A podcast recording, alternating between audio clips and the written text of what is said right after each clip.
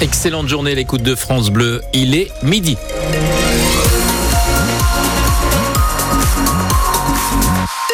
Votre journal, c'est avec euh, Carole Louis. Sur la route, pas de soucis particuliers. Du côté du ciel, de la grisaille avec un risque possible d'averses plus nombreuses cet après-midi. Température de 8 à 11 degrés. À l'Assemblée nationale, il est un banc qui sera particulièrement scruté aujourd'hui. Celui occupé par l'ex-première ministre, c'est en effet la députée de la sixième circonscription du Calvados, Elisabeth Borne, qui prendra place à 15h pour la séance de questions au gouvernement.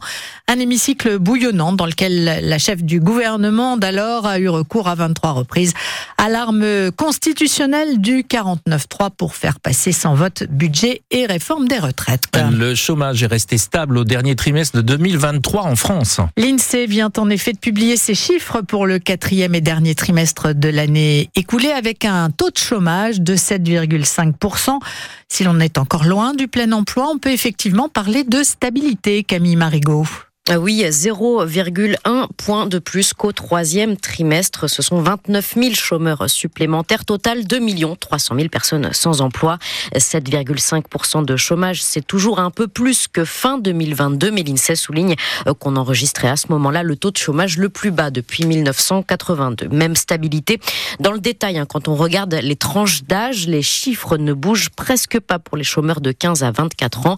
17,5%, tandis que 5% des plus de 50 ans sont sans emploi. Les chiffres de ce matin montrent euh, que 2023 se termine donc sans augmentation nette, mais surtout, surtout sans réelle embellie, alors que le gouvernement vise 5% de chômage en 2027. La semaine dernière, l'INSEE a publié une autre étude qui montre que l'emploi salarié du secteur privé a lui aussi stagné au dernier trimestre sur fond d'une croissance presque atone.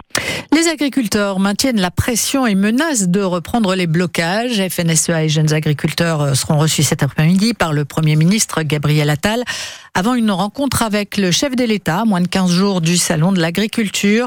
Ce matin, une centaine de producteurs de lait ont manifesté entre l'Assemblée nationale et la Tour Eiffel avec une distribution gratuite de lait pour alerter sur les conditions de travail et les rémunérations. Un mouvement à l'appel de l'Association des producteurs de lait indépendants, la pression agricole. Eh bien, il en sera question dans Ma France, présentée par Marine Logénie, juste après ce journal. La nouvelle saison de Colanta débute ce soir. Avec 20 nouveaux candidats bien décidé à inscrire leur nom au palmarès de l'émission.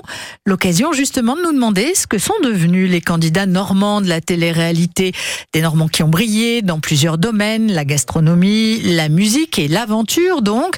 Ce matin sur France Bleu Normandie, nous recevions un ancien candidat de Colanta, justement Romuald Lafitte, aujourd'hui patron d'une salle de sport dans l'agglomération cannaise et il l'assure, sa participation à Colanta l'a fait progresser dans sa vie personnelle et professionnelle on est sorti de notre zone de, confort, on a passé une zone de peur à Colanta, de, de, stress, euh, euh, des zones où c'est un petit peu perturbant, ce qui nous apprend après à créer de la croissance euh, mentale et sur les prises de risques dans la vie de tous les jours. Voilà ce que j'ai gagné en fait en sortant de Colanta, cette capacité de prendre plus de risques dans toutes les actions qu'on a à mettre en place. Et, bien entendu, c'est une continuité. On a des clients qui sont là depuis 15 ans, 20 ans, un peu, un peu euh, de la même durée que moi. Et, ce qui fait qu'il y, a, toujours un petit bouche à oreille, effectivement, euh, de, de, oui, c'est un peu le gagnant de Colanta, etc. Donc, oui, effectivement. Il y a un bénéfice 15 ans après. Il faut connaître sa spécialité. Si, si, si on, a beau faire une super aventure, euh, 15 et 20 ans en arrière, euh, si on n'est pas euh, capable de, de, parler de son métier avec efficacité et de transmettre justement ce métier aux autres, euh, je pense que la réputation va vite aussi être retournée. Voilà, donc euh, Romuald Lafitte, ancien candidat de Colanta, invité France Bleu Normandie ce matin, un échange à retrouver en intégralité sur francebleu.fr. Et puis on va souhaiter bonne chance à Jean, habitant des Monts dans le Calvados, qui participera donc ce soir et qui représentera notre région. Peut-être ira-t-il en finale. Au chapitre de chacun sa journée, ce mardi est la journée mondiale de la radio. 13 février, une journée que l'on ne pouvait pas ne pas manquer, marquer, et l'occasion en cette année de commémoration du 80e anniversaire du débarquement de vous faire entendre la toute première radio libérée de France. Radio Cherbourg, vous ne le savez peut-être pas, l'ancêtre de notre voisin France Bleu Cotentin, qui a émis pour la première fois le 4 juillet 1944, récite cette toute première émission signée Antoine Lifou.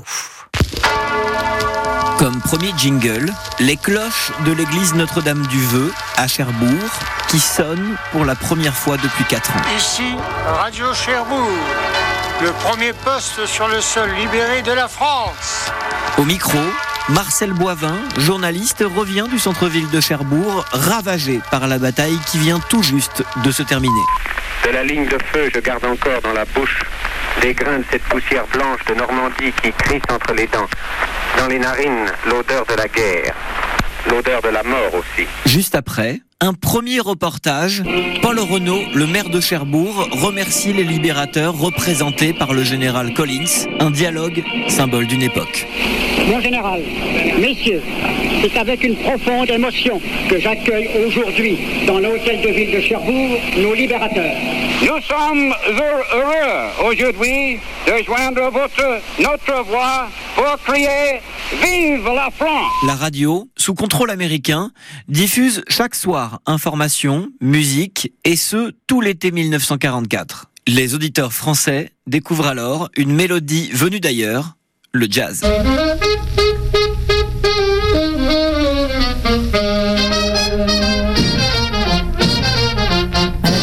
Cherbourg, euh, donc créé première euh, émission 4 juillet 44 qui fermera ses portes euh, le 6 septembre de la même année.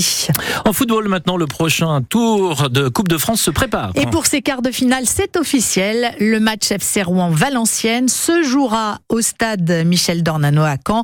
Ce sera le 28 février prochain.